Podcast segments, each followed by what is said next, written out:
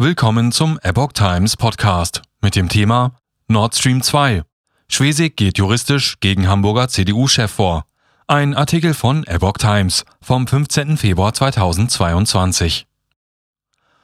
Mecklenburg-Vorpommerns Ministerpräsidentin Manuela Schwesig hat dem Hamburger CDU-Landesvorsitzenden Christoph Ploss über ihre Anwälte eine Unterlassungserklärung geschickt.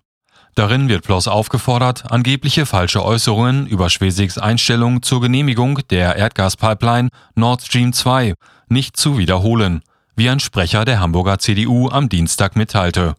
Ploss werde die Erklärung nicht unterschreiben und habe seinerseits Rechtsanwälte eingeschaltet. Zunächst hatte das Portal Bild.de darüber berichtet. Ploss selbst bezeichnete die Post von Schwesig als durchschaubaren Einschüchterungsversuch.